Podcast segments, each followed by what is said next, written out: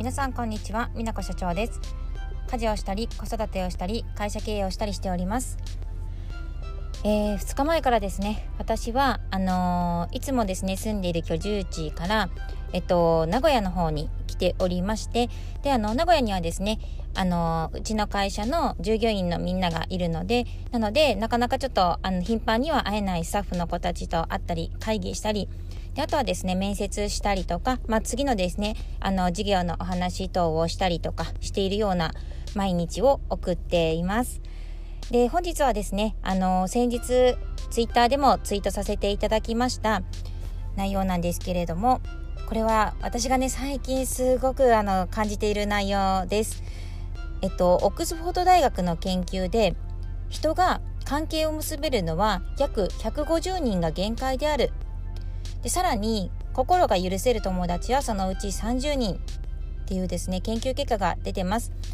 でこれはですねすごくあのー、あの感慨深いちょっとお話なんですけれども毎日ですねいろんな人と皆さんも会うと思うんですね。お仕事の人とかもだしもちろん家族とかお友達とかたくさんいろんな方に会うと思うんですけれども結局その中でもあの人生においてまあ、親密というかあの仲良く付き合えるような人っていうのは150人ぐらいしかやっぱりあの大事にやり取りするのができない、まあ、多分人が関わる限界なんでしょうねっていうのがあるみたいです。でまあ、さらにその中でもさらに親しくあの付き合えるようなお友達例えばそのお友達のえっと、例えば好きな食べ物だったりとかあとは、えっと、お誕生日まで知ってたりとか多分そこまであの仲がよくできるお友達っていうのがそのうち30人までっていうような研究が出てるみたいなんですよ。皆さんはどうですか？この、あのー、話を聞かれてで私もですね、えっと、ちょっと考えてみたんですよね自分で。で、あのー、30人かっていうふうに思って初めはなんかあの多いような気もしたんですけどどうなんだろうと思って、まあ、考えてみたらやっぱりそのなんか趣味思考が似てたりとかあとはその本当にお誕生日まで知ってたり好きな食べ物まで知ってたりとかそこまでちょっとできる相手ってなってくるとあの30人以下ですごく妥当だなっていうような印象は受けました。うん、であとはそのお仕事とかでもですね付き合う人とかあと日頃ですね関わってくる人っていうのが最大で150人が限界というところなんですけどもうやっぱりねなんかそんだけしか逆に私は付き合えないんだなって思ったんですよね。もう毎日毎日いろんな方とお会いすることができるような私はあの仕事をしてるんですけれどもそれでもあの150人しか、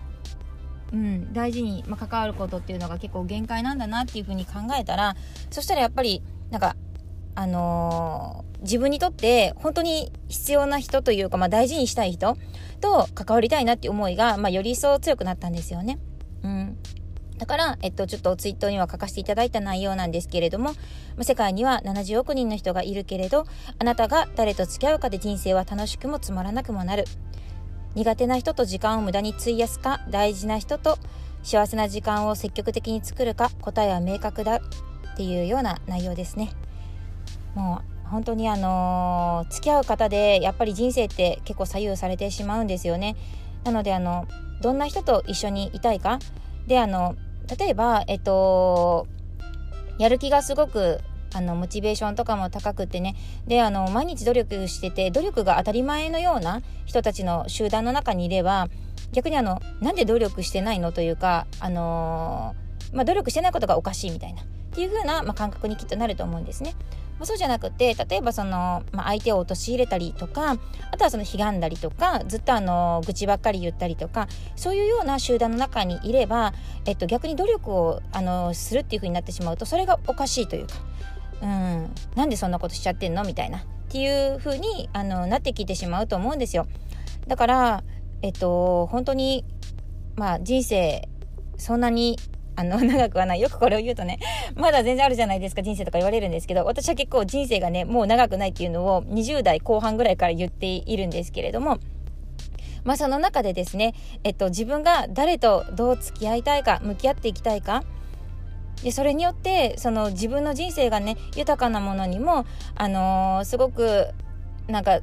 悲しいことというか、うんまあ、本当に喉がカラカラな状態、まあ、乾いてしまった状態ですよね。潤いじゃなくて。そういう状態にもやっぱなってきてしまうんだなっていうのはすごく感じますので。なので、えっと、ぜひですね皆さんも自分にとって本当にあの心が豊かになれるような人と、あのー、大切な時間っていうのを過ごしていっていただければなっていうふうに思いました。はい。で、また最後にですね、えっと、私があの、ツイッターをちょっと始めてから、あのー、一回ですね、私実はツイッターね、やめそうになったことがあるんですよ。で、まあ、それは、まあ、なんでかっていうと、あのー、ま、ちょっと疲れてきてしまったっていうのもありますしあとはちょっとまあ性格的に秋っぽいところがあって、まあ、何のためにやってるんだろうっていうあの目的意識も見失ってたっていうところが大きいと思います。なので、えっと、実際私が始めたのは、えっと、去年の年末あたりから始めてるんですけれども、4ヶ月ぐらいほとんどあのやってない時期っていうのがありました。で、まあ、そこからあの戻ってくることが、まあ、できて、今こうやってあのたくさんのフォロワーの方とつながったりとかできてるんですけれども、で、えっと、まあ、そこで一個あの私がですね、吹っ切れた、まあ、あの要因っていうのがあるんですよ。まあ、ここまで来るにあたって、えっ、ー、と、ツイッターをですね、その、やっていく上において、もうなんか、あの、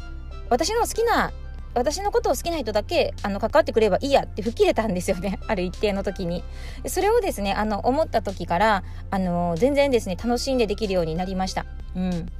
いややっぱりねあの自分のことを好いてくれる人嫌いな人って絶対いてると思うんですよ。まあ、なので、えっと、私はもう自分のことが好きな人とか価値観が合う人とだけあの人生を送っていきたいので別にそれ以外はもう全部無視でいいやっていうふうに思ったんですよね。改めてねこれは。でまあそれを思った時からあのー、本当に自分が仲良くなりたい人とかがすごくあの価値観が近い人とかがフォロワーになってくれたりとか、あの、距離が近まったような気がしていて、最近では本当にあの自分が本来ツイートしたかったこと、皆さんにお届けしたかった言葉とか内容とかをお伝えできるようになってきました。なので、えっと、本当にですね、皆さんのおかげでここまでやってくれたなっていうような、あの、一年でしたね。うん。はい。ということで、えっと、今回ですね、まあ自分の大事な時間を誰と過ごすかで人生の幸福度は変わりますよっていうようなお話をさせていただきました。で私はですね、今日は、えっと、今から、あのー、名古屋にいる従業員のみんなだったりとか、あとはアポもちょっといくつかありますので行ってきたいと思います。それでは皆さんも、はい、あの、良い一日をお過ごしください。じゃあまたね。